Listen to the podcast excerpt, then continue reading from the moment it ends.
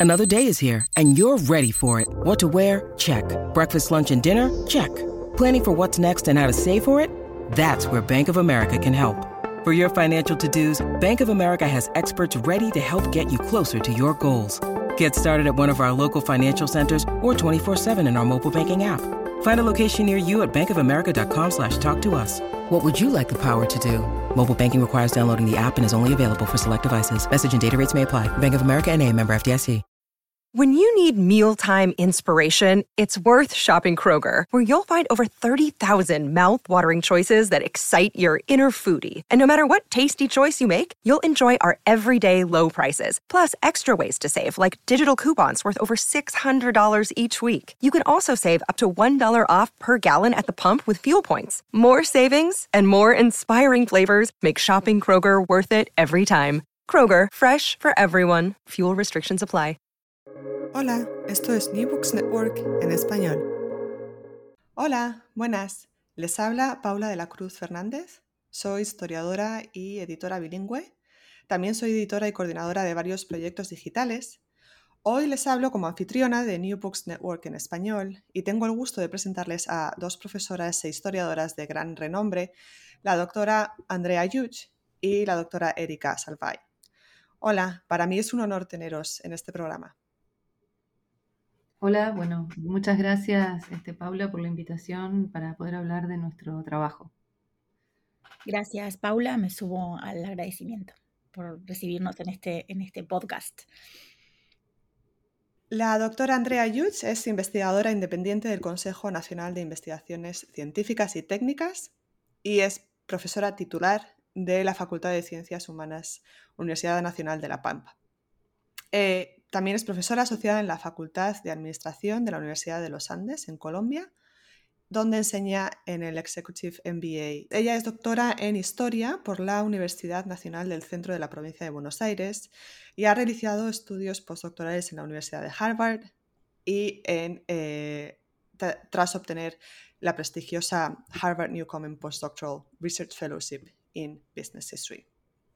Fue la presidenta de la Business History Conference el año pasado, de 2021 a 2022, y fue también presidenta de la Asociación Argentina de Historia Económica entre los años 2017 y 2021. Dirige proyectos de investigación nacionales y participa en varias redes internacionales. Ha editado, editado varios libros y publicado artículos en revistas internacionales y nacionales también. Sus dos últimos libros son Historia empresarial en América Latina, temas, debates y problemas, junto a, Martín Monsalve y Marcelo Buccelli. Además pueden encontrar una entrevista a la, editora Andrea Yuch en este programa, en New Books Network en español, sobre este libro. Y junto con Norma Lanciotti acaban de publicar el libro Las grandes empresas en Argentina, desde la expansión agropecuaria hasta la última globalización, editado por Protohistoria justo este año. La doctora Erika Salvay es profesora de General Management and Strategy y directora en el School of Business and Economics de la Universidad del Desarrollo en Chile e investigadora en la, en la Universidad de San Andrés, Argentina. Estudia estrategia empresarial, redes, administración corporativa, empresas multinacionales, género historia empresarial. Ha publicado en múltiples, en, numerosos, em, en numerosas revistas académicas y eh, algunas de ellas son Global Strategy Journal, Journal of Business Research, Harvard Business Review, Corporate Governance, Business History, Enterprise and Society, Business History Review, Multinational Business Review y muchas otras más.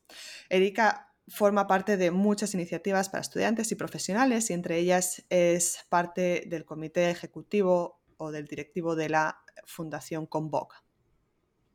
Algunas de sus últimas publicaciones son con Marcelo Buccelli, eh, son coautores de Reputation and Political Legitimacy, ITT in Chile 1927-1972, en Business History Review y el artículo Political Connections, the Liability of Foreigners, and Legitimacy, a Business Historical Analysis of Multinational Strategies in Chile, con, um, también con Marcelo Buccelli en Global Strategy Journal. Pero la publicación quizás más reciente, que es además la que presentamos hoy y de la cual ambas investigadoras son coautoras, es en la revista Business History, eh, titulado, titulada, titulado el artículo Women may be climbing on board, but not in first class, a long-term study of the factors affecting women's board participation in Argentina and Chile, 1923-2010, um, que justo acaba de estar en, en Prime View uh, en Business History esta semana. Eh, hablaremos del título en unos minutos, pero me gustaría que se presentasen y nos contaran a mí y a los oyentes un poco más sobre su carrera profesional y cómo han llegado a la posición en la que se encuentran en estos momentos.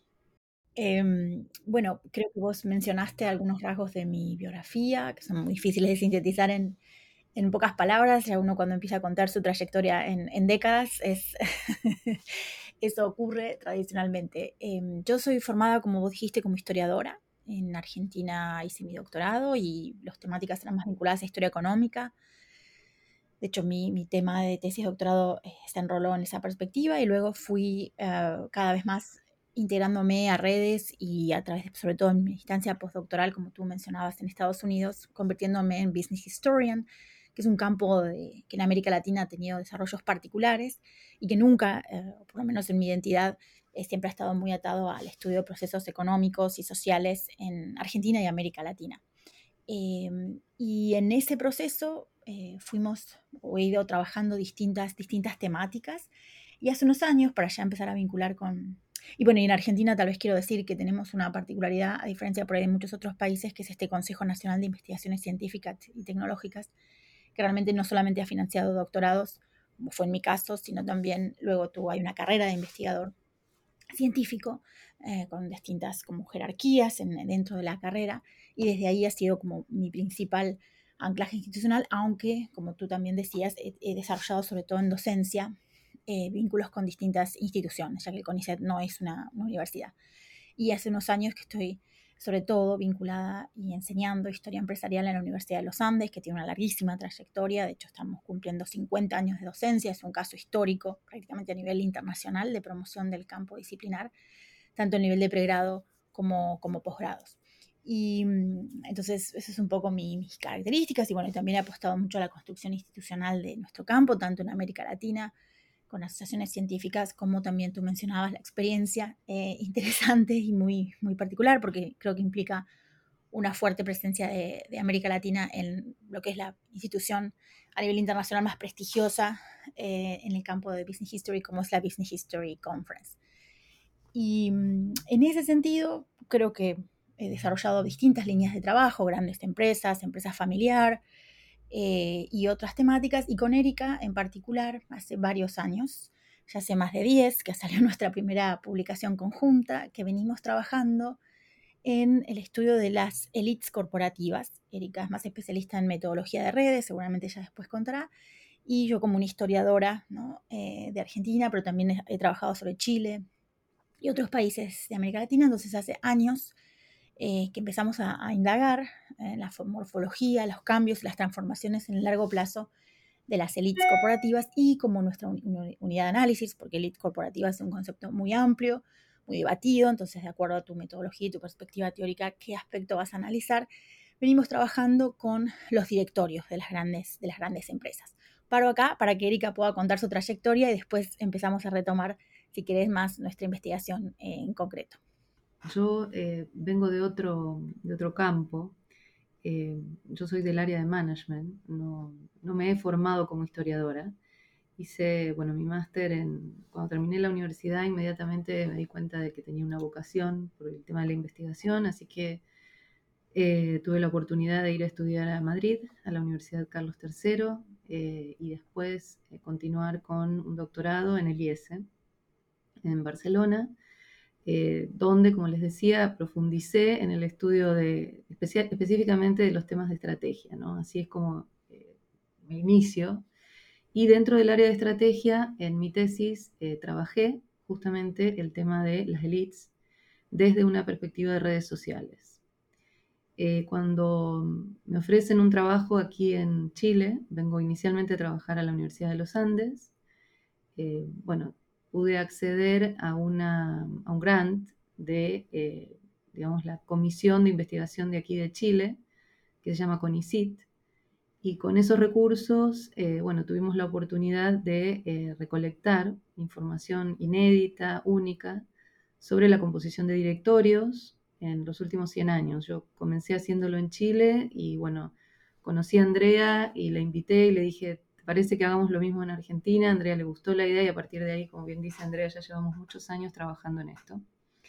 Em, fue fundamental el aporte de Andrea a, digamos, a la conformación de esta base de datos por su conocimiento de fuentes como historiadora, un conocimiento notable. Eh, y bueno, a partir de, esa, mm, esa, información, eh, nos hacemos parte de un proyecto internacional, que si no recuerdo mal son 14 países, Andrea, no sé si corregime. Em, y en ese proyecto eh, logramos publicar un libro sobre la evolución de estas redes corporativas por 100 años. El libro solamente era sobre Argentina.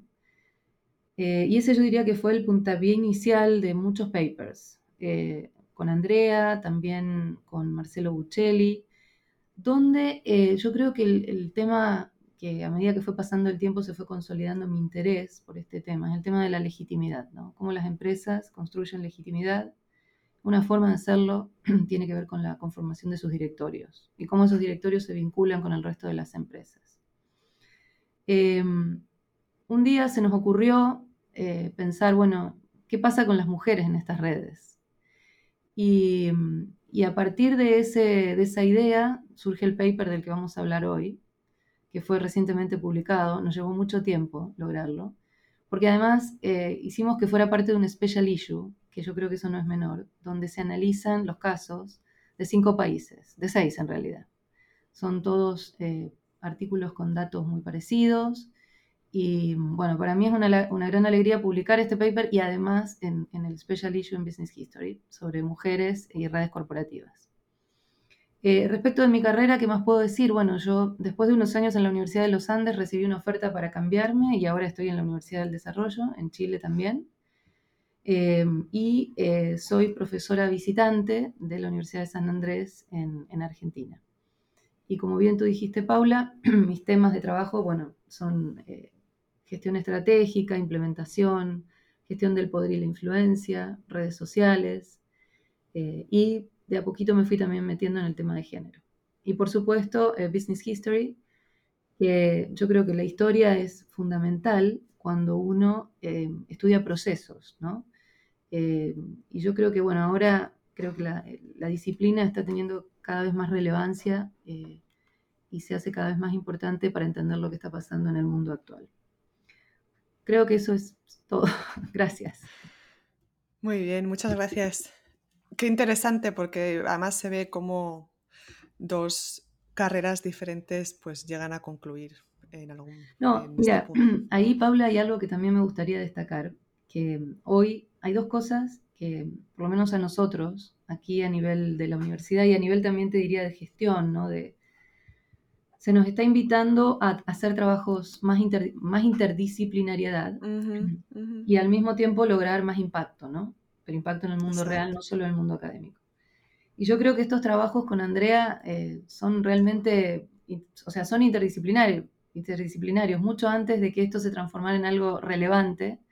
Eh, nosotras ya lo logramos hacer y creo que ese es un gran valor de, este, estos trabajos, ¿no? que, que combinan historia, con metodologías, por ejemplo, de, redes y con temas de management al mismo tiempo. Sí, absolutamente. Mi primera pregunta es, en dos minutos o muy brevemente, eh, ¿pueden introducir el propósito y la tesis fundamental del artículo Women may be climbing on board, but not in first class? Y además creo que, el, que bueno, el, el título es bien Bien específico y bien provocativo. sí. No es fácil, dos minutos, voy a hacer un intento, Erika completará. lo gracioso que decía Erika es que nos llevó mucho tiempo publicarlo, pero el título en algún punto apareció y no se fue más. Un poco provocativo y, intenta hacer una reflexión mucho más compleja. El tema, tú lo sabes bien, Paula, porque estás, es tu campo de investigación.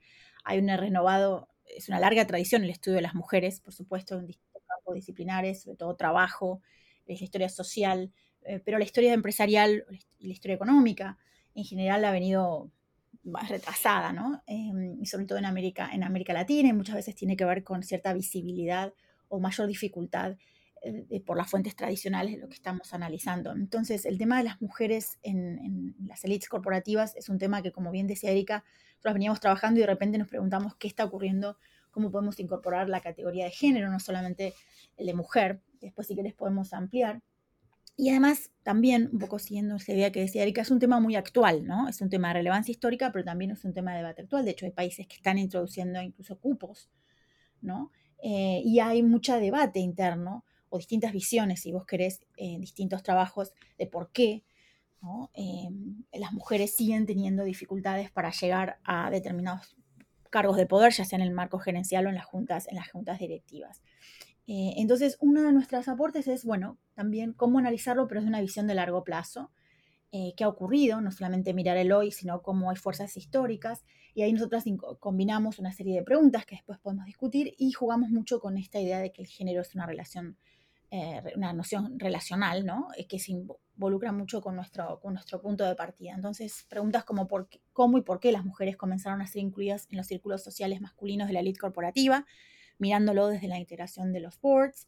Eh, y la otra pregunta, que tal vez es lo más innovador en nuestro artículo, es, ¿las mujeres se integraron en estas redes igual que los hombres? Y si no, ¿cómo? Y creo que ahí dejo con esas dos preguntas para cumplir con el tiempo que nos propusiste. Bueno, yo Erika, ¿quieres? No, no, yo creo que Andrea ha sido bien precisa, ¿no? Básicamente, eh, yo lo resumiría en, bueno, cómo se integraron, ¿no? O cómo no se integraron, qué pasó, cuáles son las razones. Y qué rol tienen en esto las redes corporativas, porque justamente el paper va de eso, básicamente. Y, y digamos, hay una cosa que es importante, es que en general los nombramientos, no la cantidad, los nombramientos, cómo es el proceso, la dinámica, no ha sido un tema necesariamente muy estudiado, y menos desde una perspectiva histórica, y tal vez es importante poner que otra cosa interesante de nuestro trabajo es que compara a la vez dos países, que es el caso de Argentina y Chile, en un periodo temporal relativamente largo, casi todo el siglo XX, y tras avanzamos un poquito en los primeros años de la década del siglo, del siglo XXI. Y ninguno de los dos países, como decía antes, ah, por lo menos en el momento que estudiamos, incorporó cuotas o un, mínimo ah, obligatorio por ley, ¿no? Sí, ahí en la comparación voy a agregar algo. ¿Por qué la comparación también es relevante? Porque algunos podrían decir, bueno, son dos países latinoamericanos, uno al lado del otro, capaz que son lo mismo. Pero, pero em, hay una diferencia sustancial en estos dos países en lo que se refiere a la estructura de sus redes corporativas. Si bien están al lado, Argentina vivió un proceso de desintegración o fragmentación de su red corporativa a lo largo del tiempo. Eso quiere decir que los directorios en Argentina no están casi conectados. Podríamos decir casi que no hay una élite empresarial. Mientras tanto, en el caso de Chile, esto no ha sucedido. Chile logró a lo largo del tiempo conservar una estructura muy relacionada eh, a nivel de directorio de las empresas más grandes del país. Entonces, preguntarse, ¿qué pasó con las mujeres? en, en estas dos estructuras relacionales tan distintas hace aún más interesante el trabajo. Porque uno podría decir, bueno, capaz, ¿no? La diferencia en la estructura permitió a algunas entrar más rápido a los directorios, ¿no? En Argentina que en el caso de Chile. Entonces, eso yo creo que también le da un, valor muy, muy atractivo al, trabajo. Sí, no, definitivamente. Si os parece, empezamos por, la conversación académica y eh, porque en la introducción mencionáis que la investigación en cuanto a la participación de mujeres en los comités ejecutivos de las empresas no, no ha estudiado, no ha ahondado en estas ideas sobre cómo el género es un elemento que interviene a nivel eh, del largo plazo eh, en la creación de estos comités y estas redes. ¿De qué forma pensáis que vuestro artículo sí lo hace? ¿Qué es, ¿Cuáles son los main findings en cuanto a, a lo que ya se había publicado o lo que se está publicando? Yo diría que em, hay, es interesante, lo plantearía de esta manera, ¿no? ¿Qué factores eh, permitieron a las mujeres inicialmente este, tener acceso a estas redes? Eh, una cosa que fue clave, clave, es que em, inicialmente en los periodos, hasta diría los años 80, 90, eh, fue clave ser parte de empresas familiares. Estas mujeres son accionistas de empresas em, bastante diversificadas, tanto en Chile como en Argentina.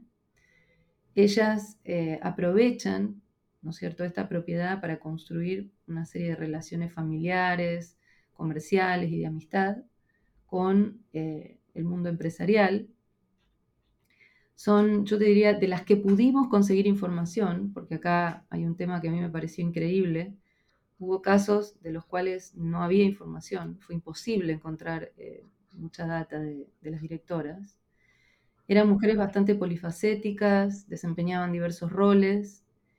Y el otro tema que a mí me pareció muy atractivo fue que eran mujeres eh, que en su familia no había muchos hombres, o porque no tenían hijos, o porque no había hermanos varones. Entonces eso les permitía a ella tener más oportunidades para acceder a estos cargos de dirección. Y el otro tema que también yo creo que es importante es que los directorios en los que ellas estaban no tenían muchas conexiones o directores compartidos con otras empresas. Eran lo que nosotros llamamos directorios aislados. Em, claro, y entonces en, esa, en esos directorios tal vez había menos competencia con directores más profesionales y por eso eso también les otorgaba a ellas más oportunidades, a lo mejor para acceder. Y eso es lo que, eso es lo que llamáis al final, eh, bueno, no al final, perdón, eh, más avanzado el artículo, em, peripheral boards. Exactamente, sí, sí, esos son los, directorios periféricos. Em, ¿Por qué? Porque, repito, son directorios eh, en general de empresas familiares, de cerradas, ¿no? que no, no tienen otros propietarios. Eh, y bueno, no, no, tienen esta presión a lo mejor de tener que incorporar a directores más populares, más vinculados de la élite empresarial. Y como decía antes, esto le puede dar oportunidades a, ellas, ¿no? Sí, me parece interesante que vos decís que, por supuesto, digo, quiero quedar claro a cualquier oyente que este es un tema de, como dije al principio, de muchísima atención en la literatura y sobre todo desde, los, el siglo XXI. Eh, y sobre todo este debate ¿no? de mayor políticas de diversidad y equidad de género, y cómo el sector privado organizacional se está, está viendo em, compelido, digamos, a atender a estas, estas demandas. Eh, pero, y, mucha literatura se ha, se ha, centrado en el tema de las barreras ¿no? individuales. Y creo que un logro de nuestro paper es combinar distintos factores, ¿no? donde hay, como Erika decía, analizamos los perfiles ¿no? y vinculamos, por ejemplo, como también ya decía, la afiliación personal de esas mujeres a empresas familiares como una vía de entrada, sobre todo primera mitad del siglo, del siglo XX, pero luego también el paper tiene el, desafío, porque eso fue uno de los temas que nos costó mucho integrar una narrativa, también de factores estructurales, ¿no? Y ahí analizamos temas de educación, eh, de cambio en la, inserción de la mujer en el mercado laboral y sobre todo lo vinculamos con, los cambios en el, o, los avances en, la formación o en el acceso a la educación terciaria universitaria de las mujeres y la propia, como también decía Erika, como un factor meso de las redes, la propia conformación de las redes sociales. Entonces nosotros tratamos de vincular eh, distintos patrones eh, que no son lineares y que son de largo plazo. Y yo creo que eso es una novedad eh, que, nuestro, paper, nuestro paper trae a la, a la, literatura. Y además de todo eso, creo que el hallazgo principal, ya lo, lo, resumió bien Erika que son empresas, salvo muy, muy casos muy excepcionales, periféricas de la red, ¿no? Y esto entonces nos, nos permite ahondar más en qué significa por qué estas mujeres tuvieron, si vos querés, acceso a, estas redes. Tal vez algo para quien nos escuche y no leyó el paper, es importante no solamente lo que mencionaba Erika, las dificultades de acceder a la información, sino también que nosotros, una cuestión de responder a una investigación previa y hablar de leads, siempre estamos restringiendo la atención a las firmas más grandes, ¿no? Las mayores, las, em, las empresas de mayor tamaño de, ambos, de, ambos, de ambos países, ¿no? Que nos permite, nos permite ver estos, estos cambios. insisto, y creo que esto, esta posibilidad de recrear estos, estos patrones o estas formas por las cuales las mujeres se fueron incorporando, sus perfiles y vincularlos con factores estructurales, como los podemos llamar, eh, creo que es otro, otro hallazgo otro aporte eh, para las mujeres y siempre considerando que no son las mujeres aisladas, que esa es otra cosa que se ha acusado aparte de la literatura, sobre todo que previene más del campo de management, ¿no? que es quitar, hacer que bueno, el peso de la prueba en la mujer, cuando aquí estamos hablando de relaciones de género y esto sabemos que son una categoría histórica y socialmente construida y por supuesto va cambiando a lo largo de, las, de las, décadas. Sí, ahí para complementar lo de Andrea, eh, de estos, como ella hablaba de factores estructurales, eh, básicamente el paper tiene tres niveles, ¿no? Se analiza el nivel micro, donde ahí vemos las características individuales de las directoras, sus biografías. El nivel meso, que ahí es donde estamos hablando de las redes, eh, y las redes de Argentina y de Chile, ¿no? Las redes corporativas. Y finalmente el macro, donde ahí vemos estos cambios institucionales eh, que mencionaba Andrea a nivel, por ejemplo, de leyes, no sé, acceso a la educación de estas mujeres. Eh, una cosa que quiero aclarar es que en Argentina uno ve eh, un o sea, una cantidad mayor de mujeres que en Chile, aunque no es sustancial. Eh, y nuestro paper lo que argumenta es que esta red más desintegrada le permitió acceder un poquito más a las mujeres a los directorios. no es menor, yo aquí quiero decir esto, que ninguno de los dos países hayan instaurado cuotas. Yo creo que el tema de no tener cuotas eh, va, a significar que las mujeres vayan muy lento y no sé si alguna vez vamos a lograr el equilibrio entre hombres y mujeres. Em, Con las redes no alcanza, eso es lo que quiero decir. Sí, no, además eso, bueno, obviamente está en el debate en América Latina y en España también, por ejemplo, sobre las cuotas, ¿no? ¿Cuál es el impacto de, introducirlas? Em, pero a mí la cuestión metodológica me interesa mucho y sobre todo habéis hablado de los directorios. Hablarnos un poquito más sobre estos directorios y otras fuentes que hayáis utilizado y cómo, cómo las, cuáles son los criterios de, escrutinio, cómo os habéis aproximado a las fuentes, cómo, habéis, cómo se dónde están estas fuentes, con quién se puede hablar para, para recuperarlas, hay un archivo o debería hacerse un archivo. Em, y, bueno, si, os parece eh, comentar pues cómo eso es, cómo eso hace pues difícil, ¿no? La historia, exactamente, la historia de género o la historia desde una perspectiva igual incluso feminista de la historia empresarial. Sí, yo, yo si quieres empiezo con las fuentes y por ahí Erika vos puedes complementar luego más con metodología.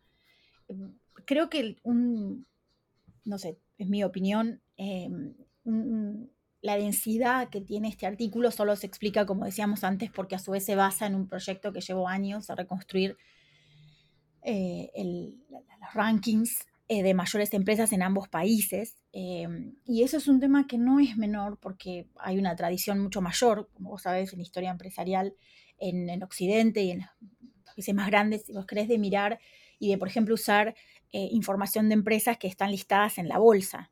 En general uno tiene un acceso mayor a esa información porque por, razones obvias eh, están, están publicadas. En nuestros países eso es una limitante porque los mercados de valores o las empresas que cotizaban en bolsa no necesariamente son eh, las, o sea, por supuesto hay empresas relevantes, pero no necesariamente es una equivalencia. Y eso nos lleva muy bien a reflexionar qué tipo de fuentes, para qué contextos y en qué países, ¿no? Em, entonces, eh, fue un trabajo absolutamente artesanal y ahí creo que el tema de, como hablábamos antes, de la interdisciplinaridad fue clave. Eh, también hay una disparidad. La primera fuente que nosotros trabajamos con Erika fueron los, los vos crees listados o guías de directorios de sociedades anónimas. Entonces el formato corporativo ya es un elemento a tener en cuenta. Salvo excepciones, eh, las empresas... Para estas, para estas eh, ¿están en archivos nacionales o tuvisteis que ir empresa por empresa? No, estos son al ser anuarios eh, publicados, están en bibliotecas, básicamente, distintas bibliotecas. En el caso de Chile, recuerdo haberlo fotografiado en la Biblioteca Nacional, pero son menos, en general en América Latina, Argentina hasta ahora, porque esto siempre es un tema que nos preguntan, también se vincula con el otro trabajo que mencionaba de grandes empresas, eh, no hay tanta... Argentina tiene una temprana tradición de publicar guías de sociedades anónimas. Eh, desde 1900 ya hay sistemáticamente listados, e incluso eran empresas privadas, editoriales, que se dedicaban a esa información, por supuesto trabajando con fuentes oficiales de la Inspección General de Justicia, que regulaba estas empresas, y son listados en donde, entre otras informaciones, digamos, de la empresa, introducen la denominación o, el listado de sus directorios. Entonces lo que se hizo fue un primer procesamiento, pero tampoco había rankings, ¿no? Que es el otro tema, no es que vos prendés una computadora y decís, bueno, quiero ver el ranking de mayores empresas de 1920 de Argentina o de Chile de 1913, etc. Entonces hubo que hacer todo un trabajo previo de hacer este listado para identificar dónde estaban las empresas más grandes, eh, que eso llevó mucho tiempo, como digo, un trabajo artesanal, porque esto es una carga nominal, pero luego hay que contrastarlo, luego hay que completar información, por ejemplo, las guías no dicen de qué sector si es agropecuaria, si es una empresa, entonces eso requirió el acceso a otro tipo de información histórica que permitía ver qué empresas eran. Eh, y con eso eh, se construyeron dos bases de datos, una para Chile y una para Argentina. La Argentina es un poco más completa, en el artículo se menciona, tenemos más años, los, estos años testigos, desde 1901 al 2010. En el caso de Chile, sobre todo en la primera etapa, solamente tenemos 1901, por ejemplo, del 39. Eh, y son las dos fuentes son muy parecidas. Luego de eso, vuelvo a insistir, ahí después Erika, si quieres te puede explicar, hicimos todo el trabajo de, bueno, no solamente los nombres, los directorios, con eso no alcanza, hay que hacer el trabajo de redes, eh, que la dejo a Erika para que lo, lo explica. Y luego, para concentrarme en este paper, porque cada paper tiene su metodología distinta, fue un trabajo también nominal, uno a uno, con una información, insisto, de, de archivo, pero también hoy por hoy acceso a fuentes que están en, Internet, de buscar el perfil de estas empresas o, mujer, o, de estas personas, ¿no? de estas mujeres eh, que integraban los distintos directorios. Y con eso pudimos avanzar a conocer quiénes eran, ¿no? con algunas limitaciones, porque vuelvo a insistir, efectivamente, ya lo dijimos, en algunos casos son mujeres que no, no han dejado registro público. Todo esto para ir cerrando y dejarla a Erika eh, con el tema más efectivamente de cómo trabajamos la metodología de directorios y las métricas que están asociadas a eso. O sea, es una combinación de quanti con quali. Eso es otro ejemplo perfecto, me parece a mí, y con fuentes, por el uso de software y algunas metodologías con la vieja tradición de la nominalidad, ¿no? Eh, y del nombre, que me parece fundamental, eh, sobre todo para este, para este trabajo. Pero Paula, tú sabes perfectamente, América Latina tiene una enorme falencia de acceso a archivos. Chile ha mejorado, Argentina es un problema muy serio, de hecho nosotros con Erika intentamos muchas veces entrar a la IGJ, la Inspección General de Justicia, eh, la información está, pero eso no significa que te la que te provean eh, necesariamente esa, esa, información. Entonces, la verdad que esto ha sido un trabajo muy mm, combinación de, de métodos y metodologías por supuesto ya de avanzada en algunos casos, algunas están muy estandarizadas de redes, pero otras absolutamente artesanales y caso por caso, ¿no? Eh, y por eso creo que llevó tanto tiempo poder publicarlo. Claro. Mm, ¿Qué puedo agregar? Es, sí, eh, la información que logramos recolectar con Andrea, em, que básicamente es la constitución de directorios. Nosotros, nosotros eh, accedíamos a la conformación de los directorios de estas empresas más grandes, eran las 100 empresas no financieras y los 25 bancos más grandes. Eh, para cada uno de los periodos de los que encontramos información. Cuando lográbamos eh, acceder a la información, después eso se transformaba, teníamos un ejército de asistentes que transformaba esto en bases de datos, las pasaban a básicamente un Excel. Y, con esa información eh, aplicábamos metodología de redes y software de redes para eh, analizar las estructuras, eh, la posición de cada uno de los directores y de las empresas en esas redes.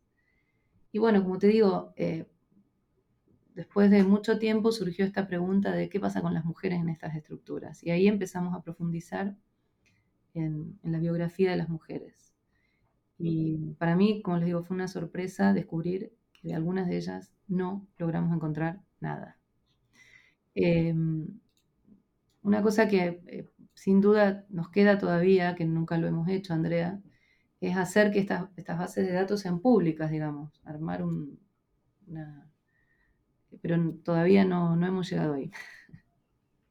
Sí, igual, eh, igual eso sería interesante empezar a, incluso entrevistar, a, entrevistar a, personas que estén a su alrededor o incluso a estas personas, ¿no? Sí, hicimos, hicimos al principio un par de entrevistas. Yo, estoy coincido con, de hecho, con la otra stream de investigación que yo tengo de grandes empresas en Argentina, que también usamos estas guías, nada más que para otro, para hacer rankings y cambios más a nivel de la economía, no tanto de directorios. Eh, ya están públicas. Ahora ya tenemos las de empresas extranjeras y ahora estamos por lanzar el sitio web de grandes empresas argentinas. Así que yo coincido que, es interesante una vez que hace este esfuerzo enorme de, las bases de datos, porque digo, personalmente, Erika lo sabe, yo soy muy cuidadosa con el tema de los datos y, cada una de estas cosas es revisión de días, horas. Eh, no estaban los rankings. ¿eh? entonces, un primer trabajo previo solo para llegar a los directorios, hubo que hacer ese trabajo. Em, entonces, efectivamente, es, importante compartir más información, compartir metodologías para que haya más, más trabajos similares, por ejemplo, para otros países de la región, ¿no?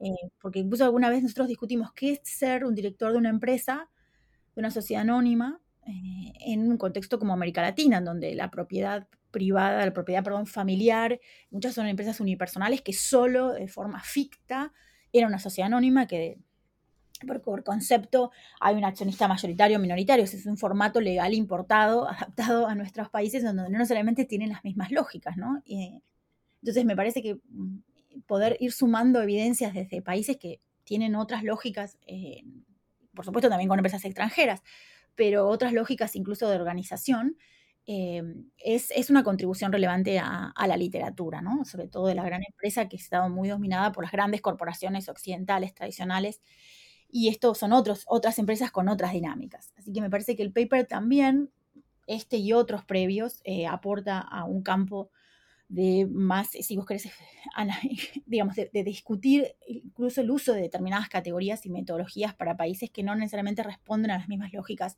de organización de las empresas o de los mercados. Pues si os parece, pasamos a... Mm, porque habéis hablado ya del concepto de peripheral boards. Había otro concepto que quizás podríamos definir porque es particular, yo creo, para la región, es la, existencia de, estas sindicaturas. No sé si queréis hacer alguna mención sobre, sobre este concepto. siempre nos ha dado dolor. En este paper nos dio algo de dolor de cabeza, ¿no, Erika? la verdad que sí, sí, sí. Es interesantísimo. Bueno, este es un caso del que yo venía hablando. La sindicatura es una institución que no tienen muchos, muchos boards de otros países y en el caso de Argentina incorporó a través de su tradición, digamos, de, Italia. Y con Erika tenemos otro paper, en este caso co-redactado, co-escrito con dos colegas eh, italianos, Michelangelo Basta, Basta perdón, y Alberto Rinaldi, donde comparamos esta institución como la sindicatura en los dos países. Y me parece que fue un ejercicio interesante. Em, junto en, las redes corporativas. Y en este caso la sindicatura eh, en Argentina eh, también, obviamente una cosa es lo que plantea la ley, a mí esos temas me gustan mucho, eh, la ley, y otra cosa es cómo las empresas usan esas instituciones.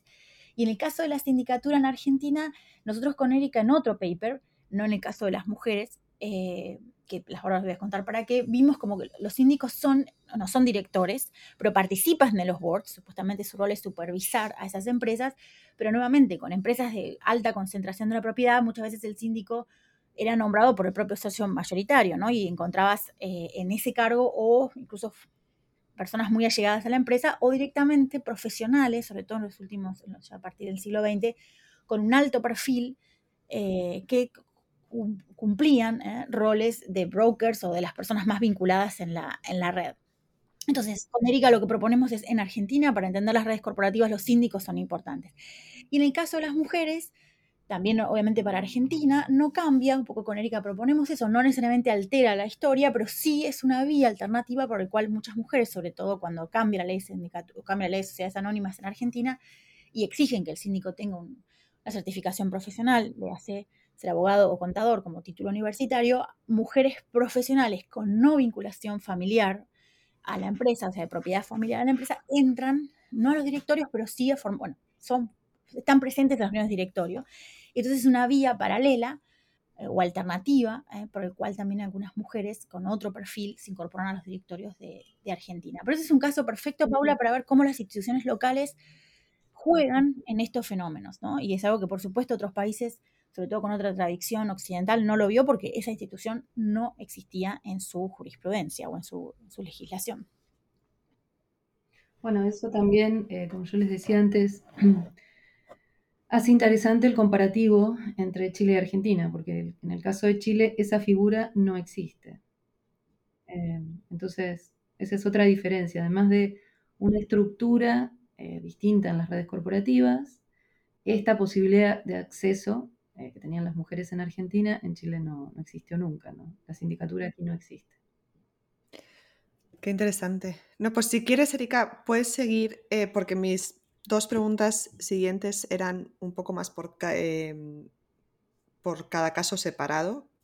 ¿Te parece em, contarnos quizás un poco con ejemplos eh, la trayectoria de esta participación de mujeres en, en las cúpulas ejecutivas en el caso de Chile?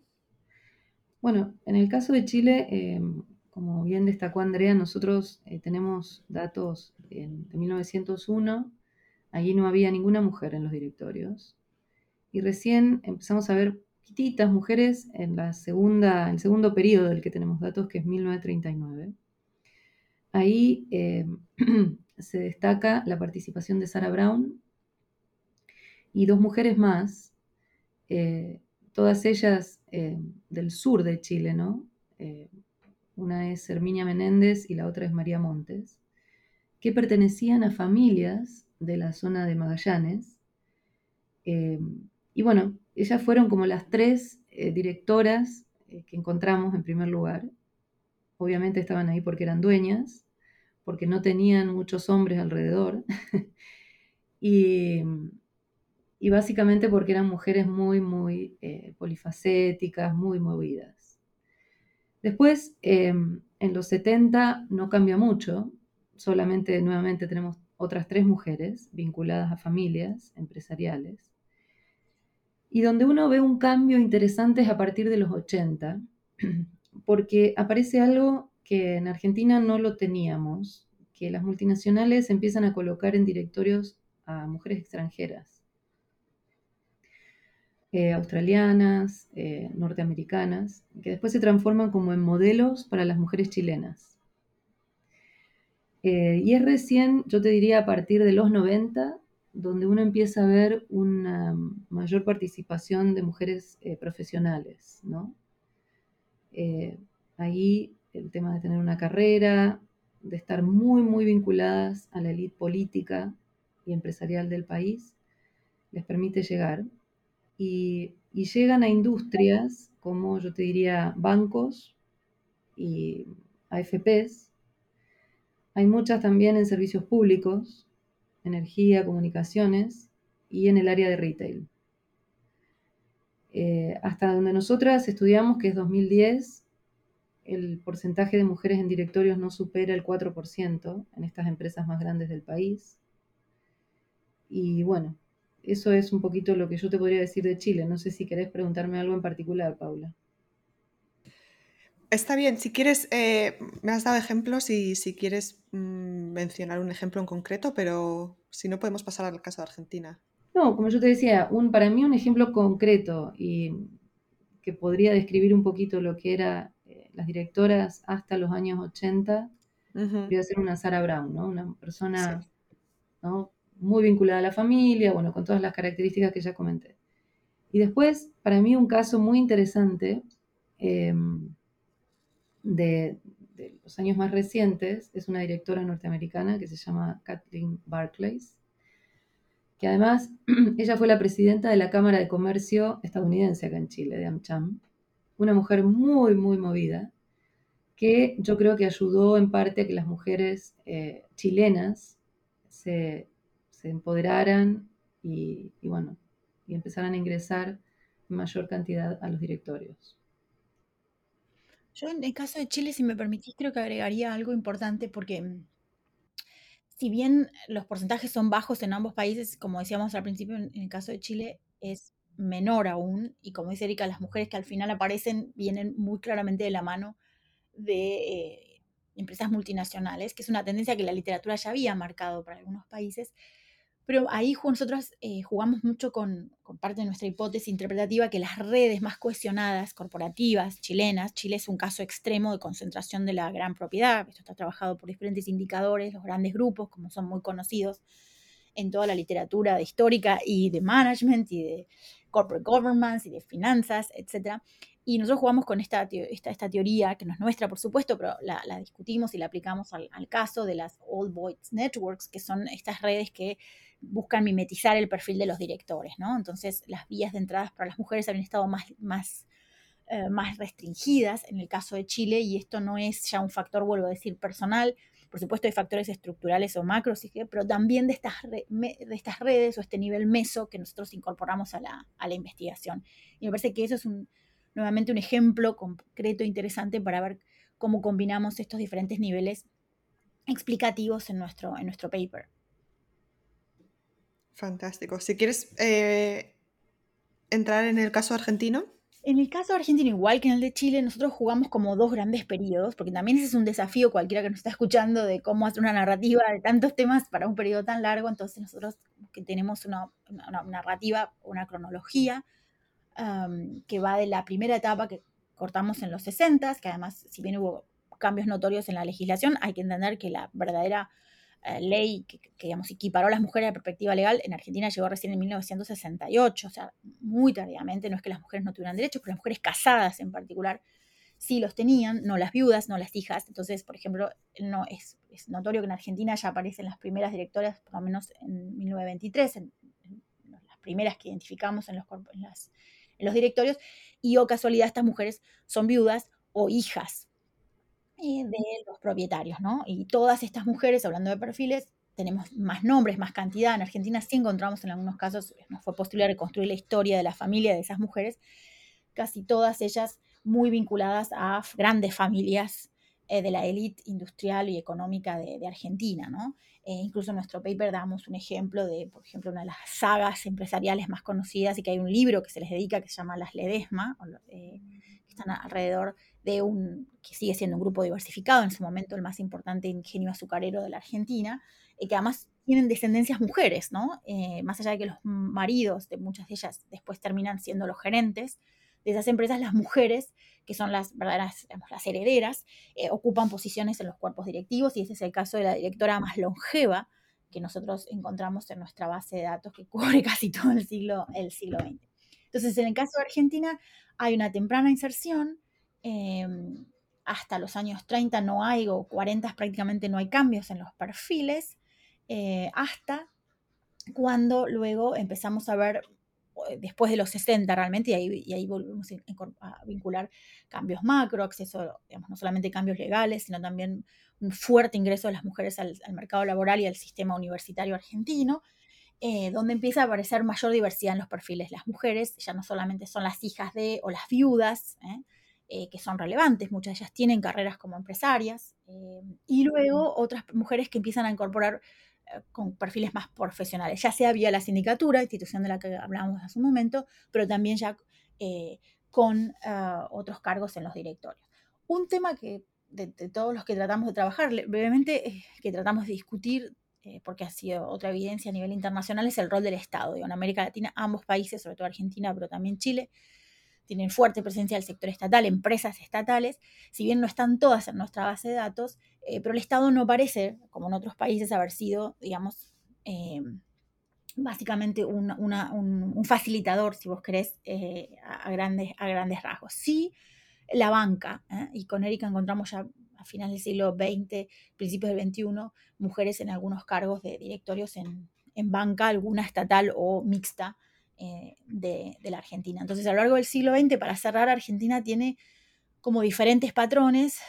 Eh, al final hay mayor, una fuertísima incorporación o mayor, una importante incorporación y cambio de los perfiles, pero hay que esperar a los 90, ¿no?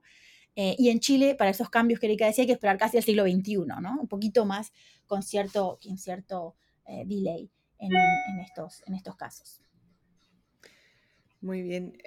Yo quería, antes de, porque ya vamos acercándonos al final, eh, mi pregunta es si, eh, sabiendo toda esta información que tienen, eh, si, digamos, una empresa grande o un gobierno quiere sacar documentación para saber por qué tienen que, mm, por qué tienen que incluir mujeres en, el, en sus directivos, ¿cuál sería vuestra respuesta? Bueno, arranco yo muy brevemente y le doy la palabra a Erika, que está más involucrada en el debate público. Justamente estábamos hablando entre las dos sobre esto. Eh, a mí me parece que mm, hay mucha presión, si vos querés, y, mucho debate. Eh, y como historiadora creo que no se estudian muchas veces causas estructurales, eh, no se analiza una relación, digamos, basada en conceptos importantes como el concepto de género. Eh, y nuevamente se pone el acento en las condiciones o las barreras únicamente, como si las mujeres fueran las que tuvieran que cambiar algo para que esto, para que, cambiara. Eh, y me parece que nuestro paper, retomando algunas de las cosas que dijimos, vea la importancia de poder vincular factores estructurales que muchas veces llevan más tiempo y no es inmediato el cambio en la legislación con el cambio cultural. Factores meso, es importante entender cómo las empresas reclutan los directorios, eh, y, otros factores asociados a estos niveles de redes corporativas y dentro del posicionamiento estratégico de las empresas. Y finalmente el factor, si vos querés, más individual o características o perfiles de las mujeres. Y creo que esta necesidad, esta mirada integral eh, puede ser una, un aporte de nuestro paper a estos debates, ¿no? que no alcanzaría incluso, digamos, necesariamente eh, eh, con, pretender que una ley o que un debate o que una simple sensibilización del tema puede, puede traer cambios. Y el paper termina, para resaltar o para cerrar con una idea que efectivamente estas características ¿no? Eh, de, cambio, de proceso de cambio tan lento y, tan complejo eh, para entender un fenómeno como el acceso de las mujeres a cargos directivos de alto nivel y también a directorios, que es la especificidad de nuestro paper, está claro que, como decía, creo que Erika ya lo dijo, es que si no hay algunas, ciertamente algunas políticas proactivas por parte del Estado, las mujeres no van a adquirir esa visibilidad y el poder corporativo va a continuar siendo, por supuesto, controladas por, eh, como ha sido históricamente, por, por, hombres. Quiero decir, y esto que se vinculaba con algo que, otra pregunta que por ahí nos habías mencionado en la, en la previa, es que eh, cómo, cómo esto puede impactar. En Argentina, por ejemplo, se ha estado haciendo algunas legislaciones, no cambio en la ley, pero regulaciones, y es interesante ver las resistencias al cambio, ¿no? Y vuelvo a insistir, creo que visiones de largo plazo, con buen trabajo histórico, son, es un camino para no terminar quedándonos en el eslogan que puede haber detrás de estas políticas y que realmente debe promoverse para, para mayor equidad de género en, de las empresas en general y los directorios en particular. No, yo, bueno, ahí eh, acabo de pasarles un, link de una publicación que, yo me pidieron acá que hiciera una carta eh, sobre el proceso de designación de mujeres en directorios ahora en Chile, eh, porque como le decía yo Andrea, algo que de alguna manera, de manera sorpresiva, yo creo que está haciendo que las mujeres entren, haya más mujeres en directorios, es, eh, bueno, que hoy yo creo que en Chile las empresas tienen que construir una legitimidad mucho más que antes. Y una forma de hacerlo es invitando a mujeres a directorios. Es una forma de acallar voces, eh, de incrementar la diversidad, que es algo que se está pidiendo, digamos, eh, a nivel más de sociedad. Em, otro tema que acá ha sido interesante ha sido la conformación de grupos de mujeres, de directoras, que ayudan a la visibilización de mujeres que pueden acceder a cargos de directorios. Hoy esta excusa de, ay, no hay mujeres con este, la, carrera o la trayectoria necesaria ya no, no, funciona, porque las vemos, hay muchas. Y como dije antes, estas asociaciones, estas asociaciones de mujeres las están visibilizando.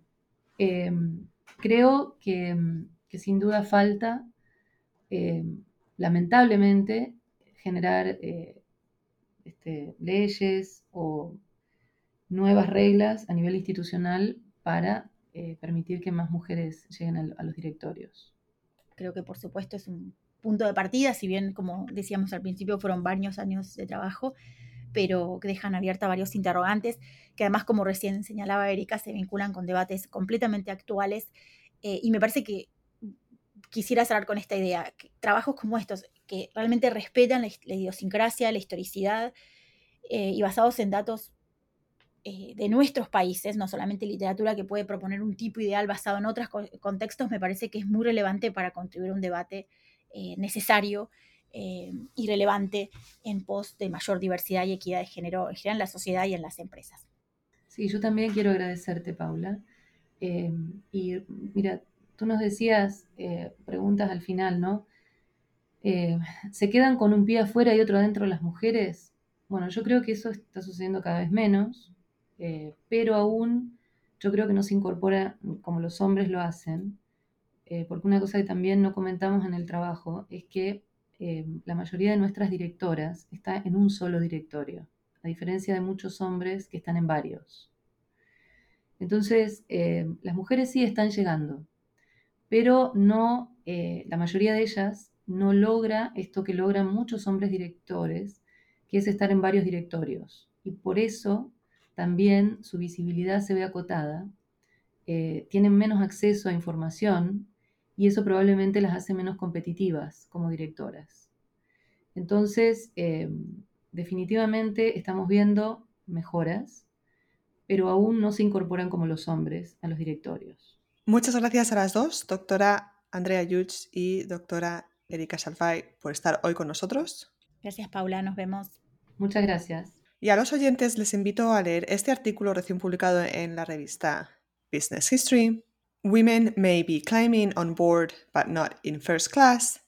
A long-term study of the factors affecting women's board participation in Argentina and Chile 1923-2010. Gracias por escuchar New Books Network en español.